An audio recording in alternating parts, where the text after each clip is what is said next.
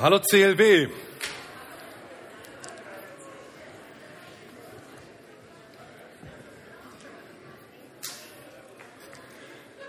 Wir haben als CLW eine Vision.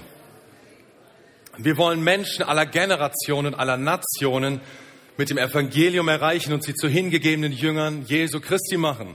Und ich kann euch was sagen, Gott stellt sich zu unserer Vision. Die letzten zwei Jahre haben wir kontinuierliches Wachstum gehabt. Vielleicht ist es euch aufgefallen, dass es um euch herum hier immer enger wird. Und wir haben ein paar Maßnahmen angedacht, um äh, dieses Problem als gute Herausforderung zu sehen und anzugehen. Das erste war ganz kurzfristig, dass wir die Gottesdienstzeiten verschoben haben. Das habt ihr schon gemerkt, dass ihr jetzt zu anderen Zeiten hier sitzt und den Backofen anders programmieren müsst jetzt zu Hause. Das andere ist, und da haben wir euch um eure Mithilfe gefragt, dass wir einen dritten Gottesdienst starten wollen dieses Jahr. Ihr durft, ihr wurdet gefragt, den mit vorzubereiten. Wir haben einen Fragebogen im Juni ausgeteilt und ihr habt geantwortet. Das Ergebnis war, dass 214 Personen ab 14 Jahre aufwärts bis in die 60er und weiter rein sich für den dritten Gottesdienst interessieren. Und das finden wir cool. Darum wollen wir auch starten damit. Am 20. September in zwei Wochen ist es soweit. 20. September in zwei Wochen um 17.30 Uhr. Und ich will euch was sagen, das ist mir echt wichtig. Dieser dritte Gottesdienst ist keine neue Gemeinde. Dieser dritte Gottesdienst ist ein CLW-Gottesdienst, so wie wir den kennen. Frisch, lebendig und ein bisschen chaotisch so wie wir es lieben gelernt haben. Das wird ein CLW-Gottesdienst sein. Vielleicht wird mal was ausprobiert, vielleicht wird er ein bisschen lauter oder so. Mal gucken, dass, da lernen wir das mit der Zeit noch kennen. Aber es wird ein CLW-Gottesdienst. Wir sind eine Gemeinde, auch mit drei Gottesdiensten, okay? So, ich habe eine Bitte an euch, dass ihr uns unterstützt bei diesem Gottesdienst.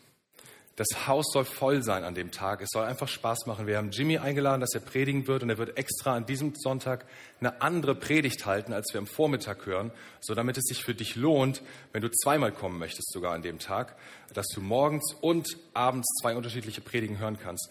Und wir haben Flyer für dich gedruckt, der hast du auf dem Stuhl gefunden und kannst hinten auch noch mehr einsammeln, um alle deine Nachbarn, Freunde und so einzuladen und sie mitzubringen. Es wird ein starker, gesegneter Gottesdienst, aber wir brauchen deine Mithilfe, deine Mitarbeit, dein Gebet und deine Anwesenheit. Und das wäre einfach richtig super, wenn du uns unterstützt. Jetzt will ich noch beten zum Start. Herr, ich danke dir für dein Wort und ich danke dir für das, was du mir aufs Herz gelegt hast, was ich von dir empfangen habe. Und ich bete, Herr, dass du es, dass du dein Wort gebrauchst, dass du dein Wort lebendig machst, dass du zu uns sprichst jetzt in den nächsten Minuten. Gebrauche du dein Wort, Herr, um uns zu verändern. Wir öffnen uns für dein Reden. Amen. Wo ist Gott? Wo ist Gott? Das könnte sich die Apollo 13 Besatzung durchaus gefragt haben. Ein Unglück jagt das nächste. Eine Katastrophe folgt der anderen. Und ihr habt letztes Mal das Intro-Video gesehen, wie dieser Sauerstofftank geplatzt ist oder was das da genau war. Und, aber es gab noch viel mehr Katastrophen. Und als sie jetzt schon kurz vor ihrem Heimatplaneten waren, kurz vor dem Eintritt in die Erdatmosphäre, stellen sie fest, unser Kurs ist falsch. Und wir werden entweder abprallen oder verglühen, wenn wir nicht den Kurs korrigieren.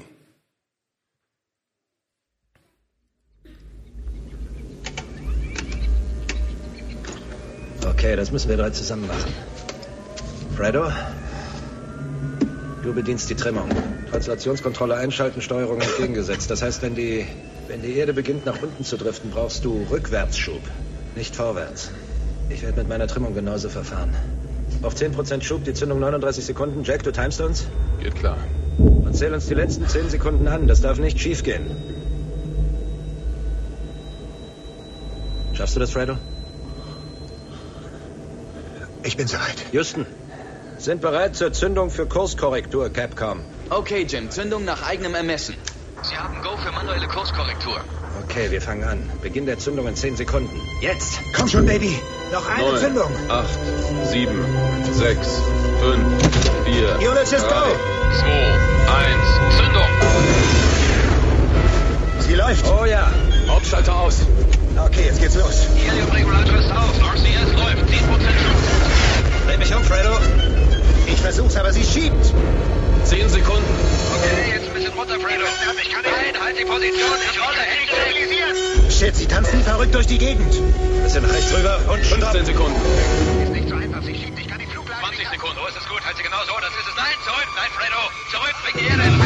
Vorwärts, Fred. Mach schon vorwärts. Scheiße, ich sehe die Erde nicht mehr. Wo ist sie? Wo ist sie? Wo ist sie übrigens?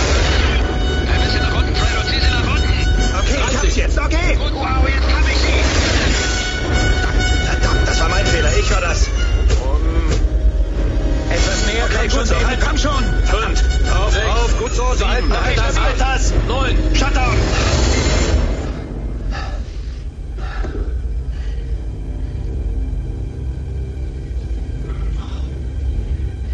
Houston, wir haben abgeschaltet. Das ist nahe genug, Jim. Gute Arbeit. Ich wusste es, ich wusste es. Das ist eine Mondfähre, hä? Die ist super, Ja. hä? Hm? Ich denke, Sie behalten Ihren Job. Da wette ich drauf. Äh, 13 Standby, wir berechnen den Energieverbrauch dieser Korrektur. Ich hoffe, wir müssen das nicht nochmal durchziehen.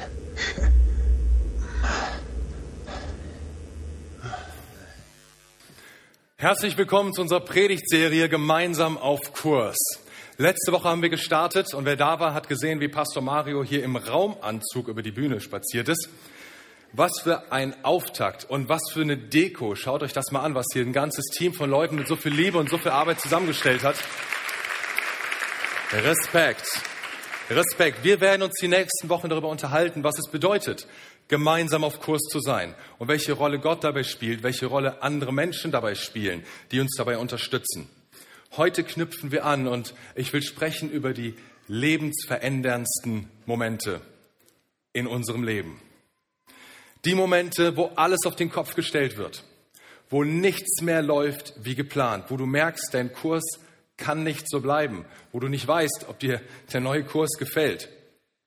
Und jeder von uns kennt ähm, Überraschungen im Leben, richtig? Ich meine, Überraschungen haben das ja so an sich, dass man sie nicht geplant hatte, dass sie irgendwie unvorbereitet eintreffen.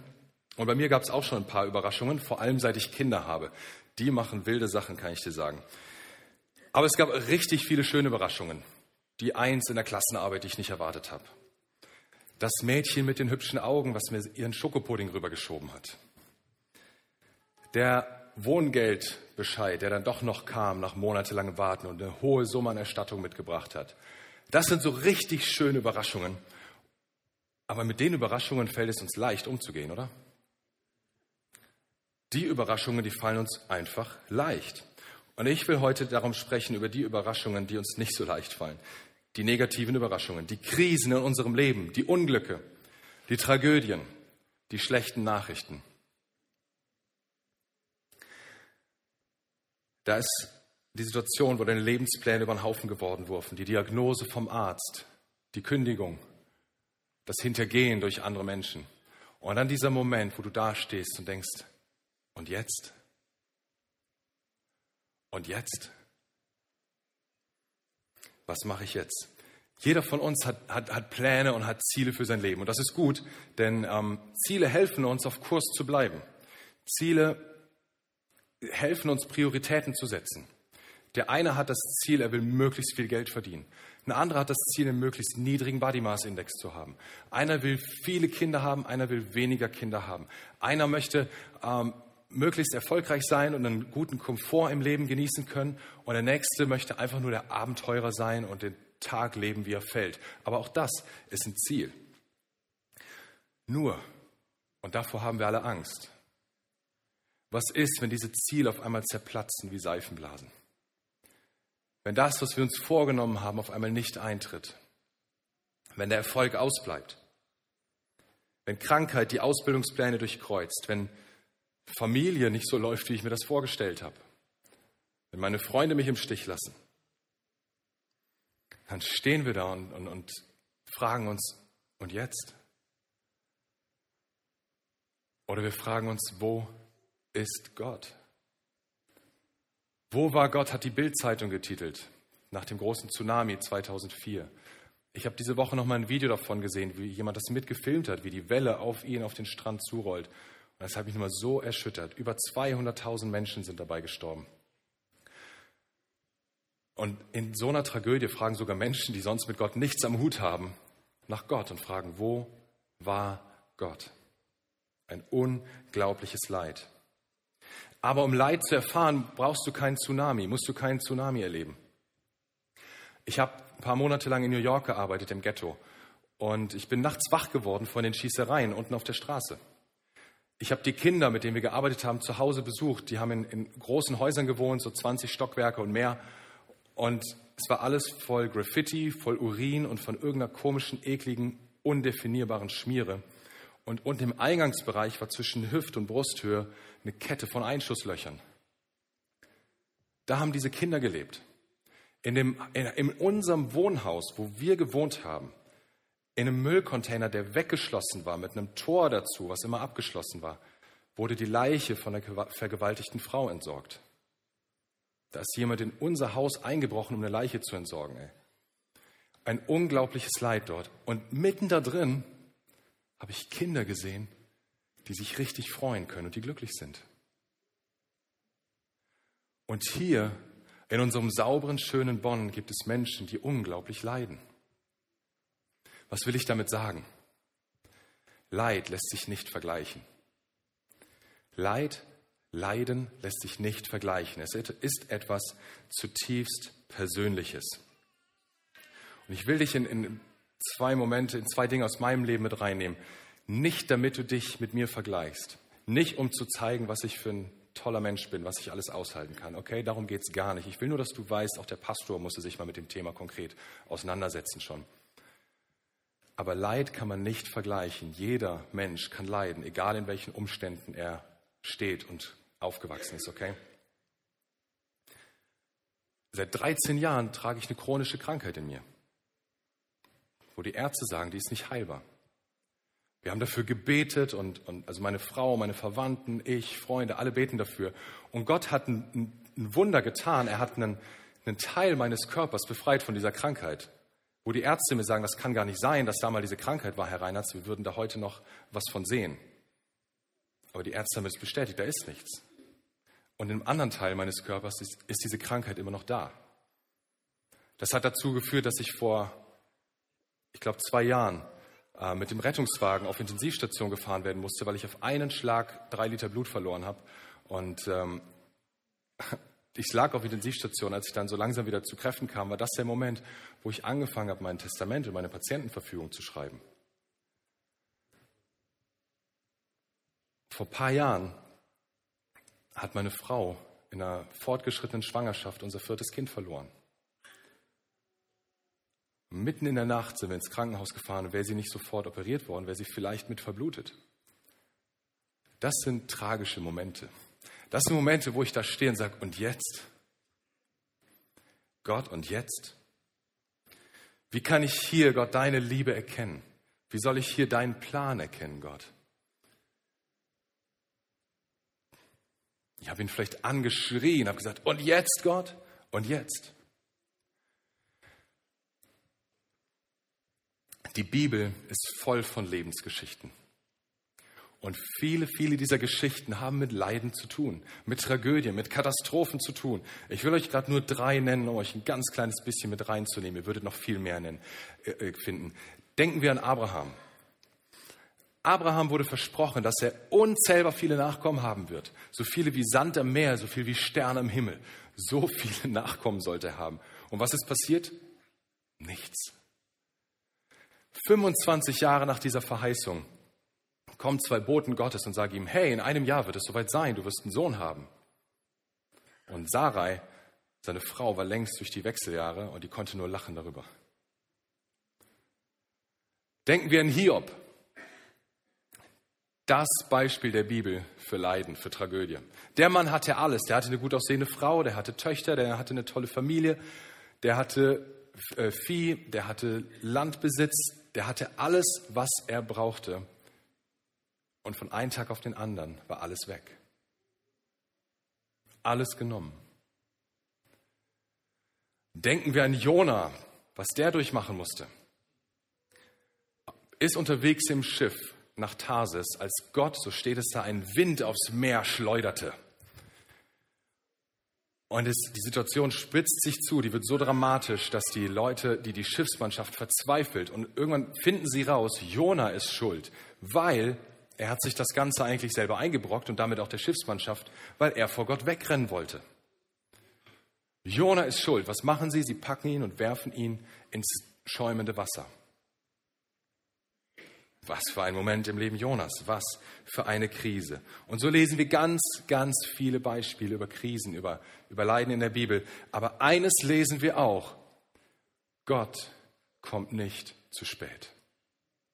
Gott kommt nicht zu spät. Gott weiß, was er tut. Er braucht zwar meistens länger, als uns lieb ist, aber er kommt nicht zu spät. Ich weiß ja nicht, wie du Gott erlebt hast, aber so ist es bei mir. Der kommt immer später, als ich das eigentlich hoffe, aber noch nie zu spät. Er führt uns durch, durch unbekanntes Gebiet, aber wenn wir uns an ihn halten, dann führt er uns sicher dadurch. Und bist du vielleicht an einem Punkt in deinem Leben, wo du nie gedacht hättest, dass du da mal landen würdest? Hast du das Gefühl, du musst einen Weg gehen, den du niemals willentlich gewählt hättest? dann will ich dir zusprechen. Hab Mut. Gott ist da. Gott ist da. Er hat noch nie Fehler gemacht. Er wird auch bei dir keine Fehler machen. Er, wird, er hat einen Plan für dich, er hat ein Ziel für dich. Er weiß, wo du bist, er weiß, was du brauchst. Und wenn du dich an ihn hältst, wird er dich durchführen. Ich will heute darüber sprechen, wie du mit solchen Situationen umgehen kannst, mit solchen Überraschungen, die alles über den Haufen werfen, mit solchen dramatischen Entwicklungen, mit diesen und jetzt Momenten. Vor ein paar Jahren war ich Stammleiter von den Royal Rangers, von den Pfadfindern, noch in Hannover. Und ihr habt eben hier die Bilder gesehen. Svenny hat kurz berichtet von dem Camp, was die gerade hatten. Meine Kids waren auch da und die kamen begeistert zurück. Die waren on fire. Ja, die haben so tolle Sachen erlebt da. Ich kann euch nur sagen, das Abenteuer hat einen Namen, nämlich Royal Rangers. Wenn du Kinder hast in dem Alter ab sechs aufwärts, schick sie zu den Rangers oder überleg dir, wenn du selber Abenteuer erleben willst, dass du zu den Rangers hingehst und die da, dort unterstützt. Die machen eine super Arbeit, echt. So vor ein paar Jahren war ich selber noch ähm, Leiter von so einem Ranger-Stammposten. Wir sind auf ein Camp gefahren, zusammen mit vielen anderen Stämmen. Wir hatten unsere Zelte aufgebaut und neben uns hat ein anderer Stamm eine Großjurte aufgebaut. Das ist so ein Zelt, wo vielleicht 20 Leute drin schlafen können. Und die hatten das nicht so ganz drauf, das hat sich alles ein bisschen hingezogen und dann fing urplötzlich dieses Gewitter an. Ihr kennt diese Sommergewitter, ne? Du, eben noch scheint die Sonne, du ahnst nichts Böses und auf einmal zucken die Blitze rund um uns herum. Der Regen prasselt, der Wind zerrt an dieser Plane. Und ich bin rübergelaufen, um denen zu helfen. Und dann haben wir mit fünf oder acht Männern an der Plane gehangen, haben die runtergehalten, damit der Wind die nicht wegweht. Wir standen bis über die Knöchel im Wasser. Äh, alle Schlafsäcke, alles Gepäck, alle Isum, war alles, äh, konntest du vergessen, war alles nur noch nass. Ähm, und wenn ich das vor Augen habe, dieses, dieses Ereignis, wie wir da das Zelt versucht haben zu retten, dann muss ich denken an ein Gleichnis, was Jesus erzählt hat. Jesus hat mal eine Predigt gehalten auf einem Berg, darum heißt die Bergpredigt. Und sein Jünger Matthäus hat die für uns aufgeschrieben. Du findest sie im, im, im, Bericht von Matthäus ab Kapitel 5. Aber das Gleichnis, was ich jetzt meine, ist in Kapitel 7. Da erzählt Jesus das Gleichnis von zwei Hausbauern. Zwei Männer, die ein Haus bauen. Die geben sich Mühe, die machen das schön. Die, vielleicht waren das auch Schwaben, ne? schaffe, schaffe, Häusle baue, keine Ahnung. Auf jeden Fall kommt irgendwann es so, wie es kommen muss. Es kommt ein Sturm, es kommt ein Gewitter. Der Regen prasselt, der Wind zerrt und als das Gewitter vorbei ist, sieht man da einen großen Haufen Scherben und Schrott und da ein Haus, was immer noch steht. Zwei Hausbauer. Einer hat mit dem Sturm, hat mit der Krise gerechnet. Nicht, dass er sich darauf gefreut hätte, aber einer hat damit gerechnet. Einer war vorbereitet. Krisen kommen in deinem Leben. Nicht, dass ich dir das wünsche. Ich wünsche mir das auch nicht für mich. Aber es ist leider so. Stürme kommen. Und ich will dich fragen, bist du vorbereitet? Willst du vorbereitet sein auf so einen Sturm? Willst du, dass dein Haus steht? Denn eines musst du wissen, wie es in dir aussieht, wenn der Sturm vorbei ist, das entscheidest du. Das ist nicht dein Chef, nicht dein Partner, nicht deine Kinder, nicht die Umstände, wer entscheidet, wie es in dir aussieht, wenn das Gewitter, wenn der Sturm vorbei ist, das bist du. Und ich behaupte, du kannst dich darauf vorbereiten. Ich behaupte, du kannst selbst in einer schlimmen Krise noch Kraft finden. Und du kannst sogar aus einer Krise lernen. Du kannst was mit rausnehmen. Die Frage ist, die Frage, die du dir stellen solltest, ist, will ich das? Will ich vorbereitet sein? Will ich so leben? Ja, natürlich sagen wir, natürlich wollen wir vorbereitet sein, natürlich wollen wir da stark durchgehen. Aber mal ehrlich, so oft lassen wir es doch zu, dass wir in der Krise bittere Gedanken zulassen. Erkennst du zum Beispiel daran, dass, dass du sarkastisch wirst? Ich, das habe ich jetzt nicht irgendwie wissenschaftlich analysiert oder so, aber ich bin davon überzeugt, dass Sarkasmus ein Zeichen davon ist, dass ich irgendwas noch nicht richtig verarbeitet habe. Dass da noch Bitterkeit in meinem Leben ist, woran ich noch arbeiten sollte.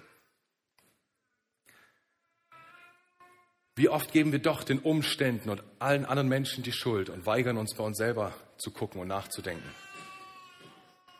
Also frag dich heute wirklich ehrlich, offen, will ich vorbereitet sein? Ich will dir zwei Dinge nennen, wie du dich vorbereiten kannst auf deine Krise. Das erste ist, habe Menschen, denen du vertraust. Baue Beziehung zu Menschen. In der Bibel lesen wir von ein paar Helden, die äh, durch ihre Krise alleine durchgehen mussten oder sich zumindest so gefühlt haben, aber wir lesen auch andere Beispiele. Da ist zum Beispiel der Epaphroditos. Was für ein Name, ne? Epaphroditos. Der war ein Abgesandter der, Abgesandter der Gemeinde in Philippi. Die haben gehört, Paulus, der, der unsere Gemeinde gegründet hat vor ein paar Jahren, der hängt jetzt in Rom fest. Die Römer haben ihn festgesetzt, die haben ihn unter Hausarrest gestellt. Und wenn du römischer Gefangener warst, dann war das so, dass du selber dafür sorgen musstest, dass du was zwischen die Zähne bekommst, dass, es, dass du irgendwie mit allem, was du so brauchst, versorgt bist. Nur wenn du Hausarrest hast, ist das schwierig. Du warst also darauf angewiesen, dass da Menschen sind, die sich um dich kümmern. So die Gemeinde in Philippi, die haben das gehört, der Paulus braucht Hilfe und die haben sich schnell entschlossen, gesagt, Epaphroditus, you're the man, du bist der Mann, ab nach Rom mit dir, du sollst Paulus helfen. Und Paulus, ihr könnt das nachlesen in Philippa 2, Paulus bedankt sich überschwänglich für diese Hilfe. Er schreibt vom Epaphroditus, boah, das war wie ein, der, der Mann war wie ein Bruder für mich. Der war mein Mitkämpfer, mein Mitstreiter. Der war an meiner Seite in dieser harten Zeit. Und den schicke ich jetzt mit den besten Empfehlungen zu euch zurück. Epaphroditus war so eine Art Wegbegleiter für Paulus in dieser Zeit. Wegbegleiter ist ja ein Schlagwort dieser Serie, was ihr immer wieder hören werdet. Epaphroditus war ein Wegbegleiter für Paulus. Weißt du, ich, ich liebe es, in so einer großen Gemeinde zu sein. Es macht einfach Spaß, mit vielen Leuten Gott zu feiern und anzubeten. Ich mag das total. Es macht einfach Spaß, in so einem Team, in so einem Gottesdienstteam mit Dekoleuten und Technikern und Übersetzern und, und, und so vielen Helfern, Ordnern zusammenzuarbeiten, in einem großen Team alles zu geben für Gott. Wenn ich an unsere Jugend denke, wir hatten gerade einen Jugendgottesdienst vor kurzem mit über 80 Leuten. Boah, das hat Spaß gemacht. Und bald steht schon der nächste Jugendgottesdienst wieder an. Und das Beste ist, die bereiten den fast alleine vor. Ich unterstütze sie nur ein bisschen, ich helfe ihnen ein bisschen, aber das meiste machen die alleine boah, da schlägt mein Herz höher, wenn ich sehe, wie da Jugendliche sind, die brennen für Jesus und die für ihn vorwärts gehen wollen und diese Stadt erreichen wollen. Wie genial. Und dann noch mit so vielen. Bald haben wir herbstfreie Zeit von der Jugend. 50 Leute werden dabei sein. Und ich freue mich jetzt schon darauf zu sehen, wie, wie Beziehungen entstehen, wie die Gruppe zusammenwächst. Ich freue mich auf die Zeiten, die wir mit Gott haben werden. Weißt du, es, es wird genial. Da gibt es so viele gute Sachen, auf die ich mich freue. Aber eins weiß ich auch. In der großen Gemeinde, in der großen Jugend, in der großen Gemeinschaft muss es doch immer irgendwie persönlich werden. Es muss immer runterkommen. Es gibt Dinge, die würdest du in der Gruppe niemals teilen. Und da brauchst du Menschen, denen du vertraust, die an deiner Seite sind, mit denen du über die Dinge reden kannst, die du in der Gruppe niemals mitteilen würdest.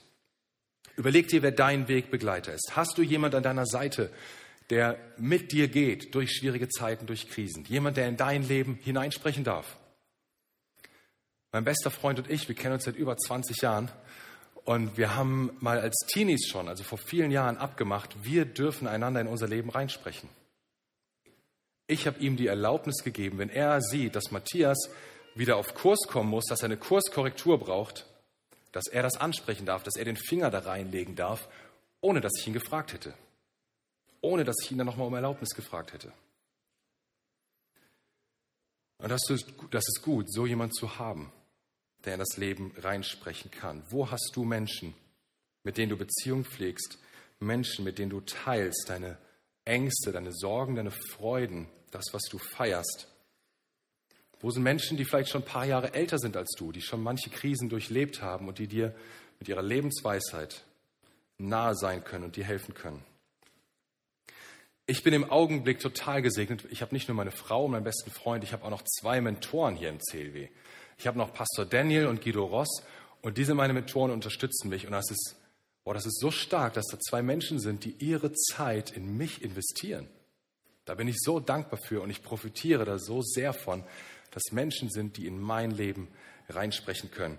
Ich will dich ermutigen, mach dich auf die Suche nach so welchen Menschen und frag dich, kann ich ein Wegbegleiter sein für jemand? Gibt es jemand, für den ich Wegbegleiter sein kann?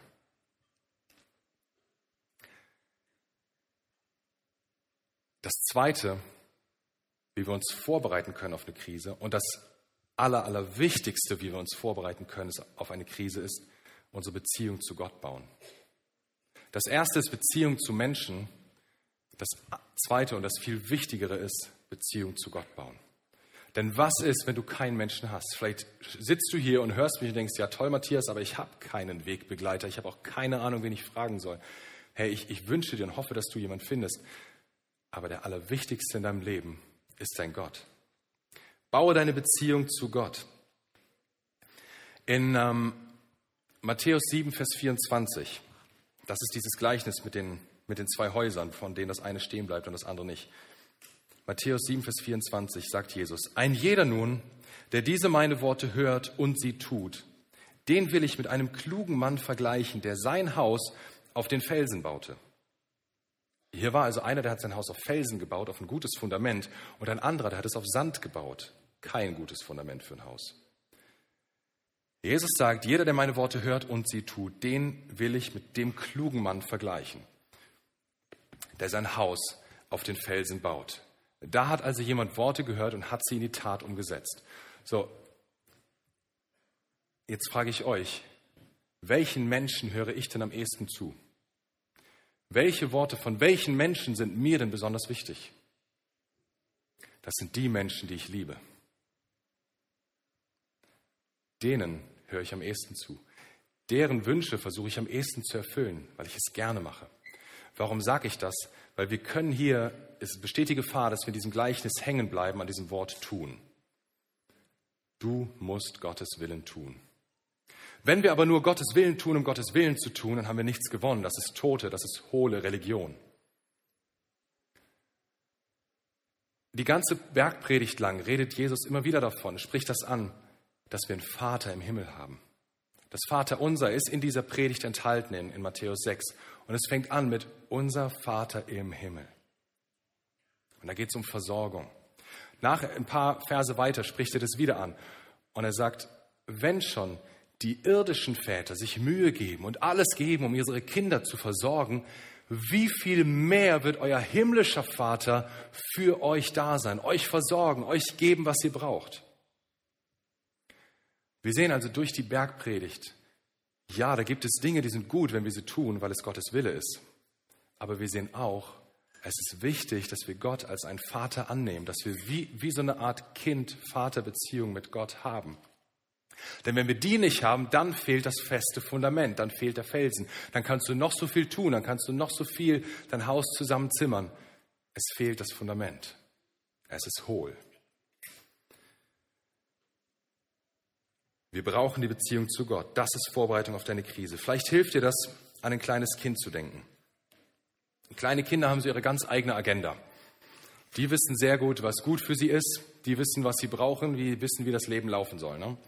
So, und als Vater von drei Kindern habe ich es ein paar Mal erlebt, dass eins meiner Kinder fröhlich auf die Straße zumarschiert und ich im letzten Moment das noch mitkriege und es dann packe und wegreiße. Und meine Kinder haben die Welt nicht mehr verstanden. Für die war das unglaublich. Eben noch war die Welt in Ordnung, ich wollte nur einen kleinen Spaziergang machen und jetzt packt Papa mich so hart an. und reißt mich hier weg aus meinen Träumen. Ein anderes Mal habe ich vielleicht dann meinen Kindern nur einen Tipp gegeben und habe ihnen darauf hingewiesen, was passieren könnte. Und dann hat vielleicht am Ende des Tages jemand mal zwei Brandblasen, aber vielleicht hat jemand auch was gelernt. Und da könnt ihr sehen, wie ein Vater mit seinen Kindern umgeht. Und so will Gott mit uns umgehen. So möchte Gott ein Vater für dich sein. Wenn wir ihn lassen. Jesus sagt, wenn unsere irdischen Väter schon so gut sind und alles geben für uns, wie viel mehr wird unser himmlischer Vater sich um uns kümmern, wenn wir ihn lassen, wenn wir ihm vertrauen wie ein Kind. Denn darum geht es, dass wir Gott vertrauen können. Dass wir nicht toten Gehorsam, nicht, nicht hohlen Gehorsam leben, sondern dass wir, es geht um eine Nachfolge aus Vertrauen. Bau deine Beziehung zu Gott. Ganz praktisch zum Beispiel, indem du in Gottesdienst kommst. Cool, dass du hier bist. Indem du deiner Bibel liest. Indem du dich in einer Kleingruppe über Glaube austauschst. Indem du Lobpreis machst oder hörst, wenn du nicht so musikalisch bist. Ich will dich damit nicht unter Druck setzen, okay? Ich will nicht, dass du irgendeinen toten Gehorsamsritus lebst. Aber frag dich, wo will ich wachsen? Wo will ich Gott mehr erleben? Und wenn das noch nicht so läuft, wie du dir das vorstellst, wenn du sagst, aber ich, Bibel lesen ist so schwer oder beten ist so schwer, dann, dann bitte Gott auch und sag ihm, Gott, ich finde das richtig doof, ich schlafe mal ein beim Bibellesen. Oder sag ihm, Gott, ich verstehe die Bibel nicht. Oder sag ihm, beten ist so langweilig. Und dann sag ihm, Gott, bitte hilf mir. Hilf mir darin zu wachsen. Ich will die Beziehung zu dir bauen, Gott. Ich will Beziehung zu dir und ich will Vertrauen zu dir. Jesaja hat geschrieben, Jesaja 26, Vers 3, einem festen Herzen bewahrst du den Frieden, den Frieden, weil es auf dich vertraut. Vertrauen schafft Frieden in uns. David hat im Psalm 5, Vers 12 geschrieben, aber alle werden sich freuen, die auf dich vertrauen. Ewiglich werden sie jubeln, denn du wirst sie beschirmen. Freude, äh, Vertrauen bewirkt Freude. Vertrauen bewirkt Friede. Aber gleichzeitig ist Gott zu vertrauen eine der schwierigsten, eine der herausforderndsten Disziplinen unseres Lebens. Da gibt es ein paar Dinge, die dich davon abhalten wollen. Das eine ist, was dich hindern will zu vertrauen, diese Frage, meint Gott es wirklich gut mit mir? Oder vielleicht auch die vermeintliche Einsicht, Gott kann es nicht gut meinen mit mir. Aber hey, in meiner Bibel steht, so sehr hat Gott die Welt, hat er dich und hat er mich geliebt. Das was? Dass er seinen einzigen Sohn gab. Dann steht da, niemand hat größere Liebe für seine Freunde als der, der sein Leben lässt. Wer hat sein Leben gelassen? Jesus. Für wen? Wer waren seine Freunde? Du und ich. Wenn dir das schwerfällt zu glauben, dass Gott es gut mit dir meint, dass er eine gute Absicht mit deinem Leben hat, dann will ich dich ermutigen, das heute nochmal zu versuchen mit ihm und heute nochmal versuchen anzunehmen und zu sagen, Gott, der Pastor hat da irgendwas erzählt, du meinst es gut mit mir, ich kann das noch gar nicht glauben. Aber wenn das so ist, dann will ich das erkennen, dann hilf mir das zu erkennen, Gott. Das Zweite, was uns davon abhält, Gott zu vertrauen, und, und das ist tief, das ist der Kontrollverlust, der damit einhergeht. Ich glaube, jede Krise ist im eigentlichen Kern ein Kontrollverlust. Ich dachte, ich hab's im Griff. Ich dachte, ich weiß, wo es lang geht. Ich dachte, ich stehe auf festem Grund und auf einmal ist alles weg. Ich habe die Kontrolle verloren oder ich sehe den Kontrollverlust kommen. Das ist das, was die Krise in uns provoziert und hervorbringt. Ich fühle mich im freien Fall oder ich bin schon unten aufgeschlagen und habe keine Ahnung, wie ich da jemals wieder rauskommen soll. Krisen entstehen durch Kontrollverlust, aber genau darin sind sie eine Chance. Genau darin sind sie eine Chance. Hey, das ist so wichtig. Lass dir das auf der Zunge zu gehen. Denn wenn du offen bist, eine Chance darin zu sehen, wenn du offen bist, Gott in dir wirken zu lassen, dann kannst du erkennen, dass du dein Leben eben doch nicht vollkommen selber steuern kannst. Dann kannst du erkennen, dass du dein Leben eben doch nicht voll in der Hand hältst. Dann kannst du sehen, dass es weiter ist als du, größer ist als du, dass da jemand ist, der, der außerhalb von deinem Leben ist und dass du gar nicht alles in der Hand hältst, sondern dass du abhängig bist von Gott. Das ist das, was die Krise in dir bewirken kann, wenn du Gott lässt. Und wenn du diese Erkenntnis zulässt, dann wird sein Friede, der größer ist als alle Vernunft, als alle Gedanken, sein Friede, der größer ist als alle Kontrolle, wird dein Herz und deine Gedanken bewahren. Schreibt Paulus an die Philippa im Kapitel 4. Sein Friede wird unsere Herzen und Gedanken bewahren. Du entscheidest, was die Krise aus dir macht. Du entscheidest, wie es in dir aussieht, wenn die Krise vorbei ist. Ich will dich herausfordern, entscheide dich, Gott zu vertrauen und sein Leben, dein Leben auf seinem Willen aufzubauen. Wenn du dann noch einen Wegbegleiter an der Seite dazu hast, dann ist es richtig gut. Aber was, wenn du jetzt mittendrin steckst? Was, wenn du mitten in dieser Krise drin bist? Du hast dich vorbereitet, aber egal wie gut die Vorbereitung ist, eine Krise tut weh und ist nicht schön. So, was machen wir mittendrin? Ich habe vorhin schon kurz Jona angesprochen und in, seine, in dem Bericht von dem, was er erlebt hat, gibt es ein Detail, das erkennt man nur, wenn man der Sache richtig auf den Grund geht. Wenn ich Jona gewesen wäre, wenn ich dort ins Wasser geworfen wäre und dann wäre dieser große Fisch gekommen und hätte mich verschluckt, ich hätte Gott angeschrien, ich hätte ihn ausgeschimpft. Ich hätte gesagt, Gott, was, was, okay Gott, ich war nicht ganz fair. Du hast mir den Auftrag gegeben, nach Ninive zu gehen und ich habe es nicht gemacht. Ich habe einen anderen Weg genommen. Okay Gott, habe ich mir eingebrockt, habe ich verstanden Gott. Aber bitte Gott, wie soll ich denn jetzt noch nach Ninive kommen? Ich hänge hier fest im Bauch eines Fisches. Spinnst du? Es hätte doch gereicht, mir eine Postkarte aus Ninive zu schicken und sagen, hey Noah, ich warte auf dich. Was macht Noah in der Zeit? Noah betet. Du kannst das Gebet nachlesen im Buch Jona in Kapitel 2 im Alten Testament. Jona 2. Jona betet. Und wenn du es mal genau nachliest, wirst du feststellen, jeder Vers dieses Gebetes ist ein Zitat aus einem Psalm. Jona rezitiert Psalmen am tiefsten Punkt seines Lebens. Größte Krise, die er je erlebt hat. Schlimmer kann es eigentlich nicht kommen. Und er betet Psalmen. Aber welche Psalmen? Du kannst die Psalmen ganz grob in zwei Kategorien einteilen. Da sind die Klagepsalmen und die Dankespsalmen. Und Jona zitiert die Dankespsalmen. Einen Dankespsalm nach den anderen betet er runter. Weißt du, ich glaube, Jona, der war erst dumm, der hat gedacht, er kann vor Gott davonlaufen. Aber in dieser Krise hat er was erkannt dass er nicht die Kontrolle hat, sondern dass Gott die Kontrolle hat. Und hat erkannt, dass dieser Fisch, diese Krise in diesem Moment gerade seine Rettung ist. Und er dankt Gott dafür. Ein Dankespsalm nach dem anderen. Wenn du am absoluten Tiefpunkt deines Lebens dich fühlst, wenn scheinbar kein Mensch, kein Umstand dir helfen kann, dann schau auf Gott. Und ich sage nicht, dass das leicht ist. Ist es nicht. Aber weißt du, du hast immer mehrere Optionen. Du hast die Option, in Selbstmitleid zu versinken. Du hast die Option, die Schuld auf die Umstände zu schieben, auf die Menschen zu schieben. Aber du hast auch immer die Option, auf Gott zu schauen und dich auf ihn auszurichten. Ihm zu danken. Ihr habt eben den Videoclip gesehen von Apollo 13. Sie mussten ihren Kurs korrigieren und sie brauchten dafür einen Fixpunkt.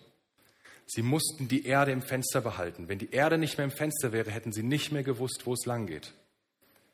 Sie konnten noch so gute Wegbegleiter haben, externe Berater, die ihnen gefunkt haben, was sie tun müssen und wie lange sie den Kurs korrigieren müssen, wie lange sie das Triebwerk zünden müssen, all das. Aber den Kurs mussten sie selber korrigieren und sie mussten einen Fixpunkt haben dafür. Sie mussten sich ausrichten an etwas und das war in ihrem Fall die Erde im Fenster ihrer Raumfähre. Ohne diesen Fixpunkt wäre es nicht möglich gewesen, den Kurs zu korrigieren. Und ich will dir mitgeben, richte dich aus auf Gott. weiß, dass das auch mal wehtun kann, weil wir uns gleichzeitig fragen, Gott, wo bist du? Aber such ihn, sag ihm, Gott, ich will dich finden, auch hier in dieser Krise. Widerstehe der Versuchung, einfach nur zu beten, ich bin ein Christ, holt mich hier raus. Widerstehe der Versuchung. Ja, Gott will manchmal Wunder tun und uns auf geniale Weise irgendwo rausholen und rausretten. Und manchmal will er zulassen, dass du etwas lernst, so wie ich das mit meinen Kindern mache. Mal rette ich sie vor der Straße und mal nehme ich in Kauf, dass die Brandblasen da sind, damit sie was lernen. Nicht, dass ich ihm die Brandblasen zugefügt hätte oder, ne, versteht mich nicht falsch, aber ich lasse ihn seinen Weg gehen. Widerstehe der Versuchung, einfach nur zu beten, ich bin ein Christ, hol, ich, hol mich heraus. Rick Warren hat gesagt, God never wastes a hurt. God never wastes a hurt. Gott verschwendet keine Schmerzen. Gott verschwendet keine Krise. Gott kann diese Krise, in der du stehst, gebrauchen, damit du gestärkt am Ende daraus hervorgehst, damit du etwas gelernt hast, damit du gewachsen bist in dieser Krise. Darum bitte Gott, dir Kraft zu geben, dir zu helfen. Bitte ihn, ja, bitte ihn, wenn möglich, diese Situation zu beenden, diese Krise zu beenden. Aber frag ihn auch, was kann ich jetzt lernen, solange ich noch hier drin stecke, Gott? Was ist für mich wichtig, Gott? Mir ist in diesen Zeiten das Vaterunser nochmal ganz, ganz groß geworden, ganz wichtig geworden. Wo ich bete, mein Vater im Himmel, geheiligt werde dein Name, dein Reich komme, dein Wille geschehe. Nicht Matthias Reich soll gebaut werden, nicht Matthias Wille soll geschehen, sondern Vater, dein Reich komme, dein Wille geschehe. Was bedeutet das? Ich gebe Kontrolle ab an Gott. Ich erkenne an, dass ich die Kontrolle eigentlich nie wirklich über mein ganzes Leben hatte. Ich gebe ihm die Kontrolle. Dein Reich komme und dein Wille geschehe. Und dann kann ich ihm vertrauen, dass er es gut machen wird. Dann ist er mein Polarstern, dann ist er mein Fixpunkt, dann ist er die Erde im Fenster meiner Raumfähre.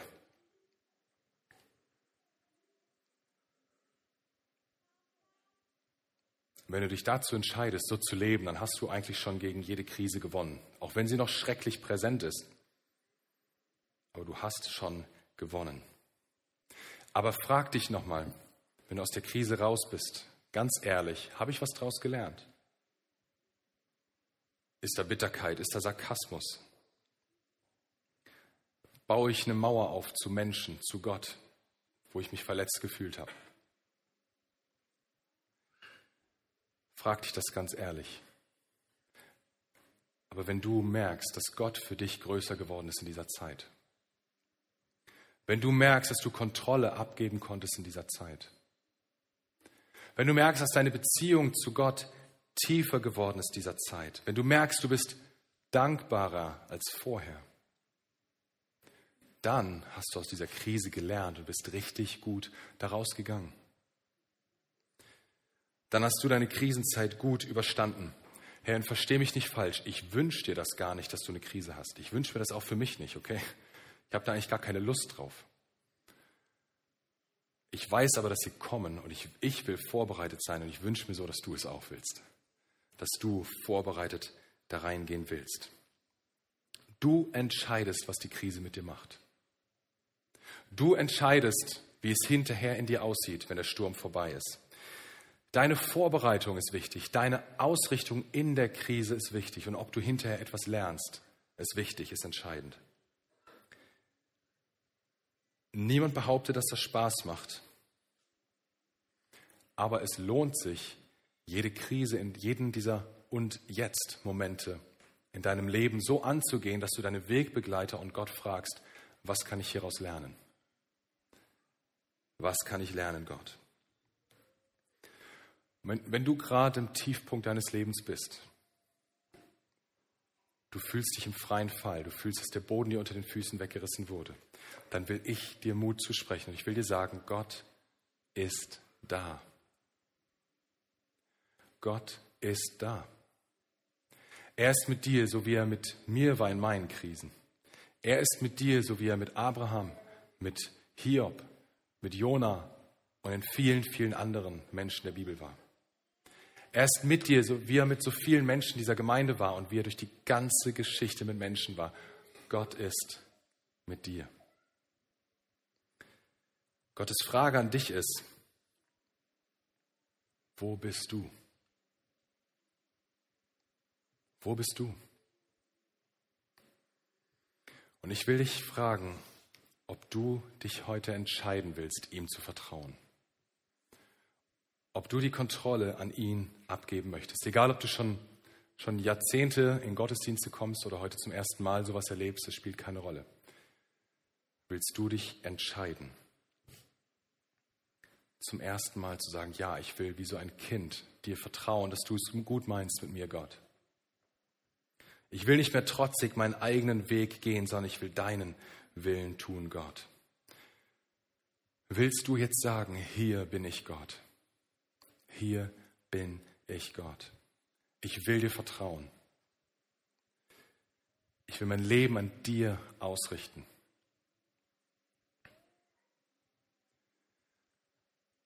Ich möchte mit uns beten. Und vorher will ich das aber fragen. Willst du das? Willst du sagen, hier bin ich Gott? Ich will mal fragen, wer das zum allerersten Mal in seinem Leben sagen möchte. Wer jetzt eine Entscheidung treffen will und sagen, ja, diesem Gott, der es gut mit mir meint, dem will ich vertrauen. Ich habe verstanden, dass Krisen kommen, aber dass ich nie die Kontrolle haben werde, aber dass es jemand gibt, der die Kontrolle hat. Und diesem jemand, diesem Gott will ich vertrauen. Dann heb doch mal deine Hand. Dann, dann winkt man und sagt, ja, das will ich tun, zum ersten Mal in meinem Leben. Heb mal deine Hand und sag Gott, hier bin ich.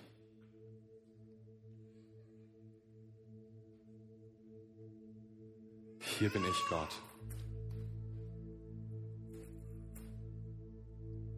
Danke.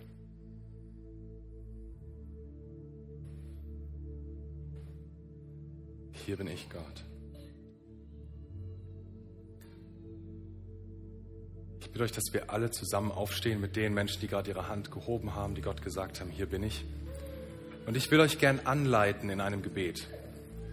Ein Gebet, was deutlich macht, hier bin ich Gott. Du sollst mein Retter sein, du sollst mein Herr sein. Und ich bitte euch als Gemeinde, wenn ihr das so sagen könnt, wenn euch das auf dem Herzen ist, dann betet laut mit, aber vor allem natürlich die Personen, die gerade ihre Hand gehoben haben bete dieses Gebet von ganzem Herzen und laut mit.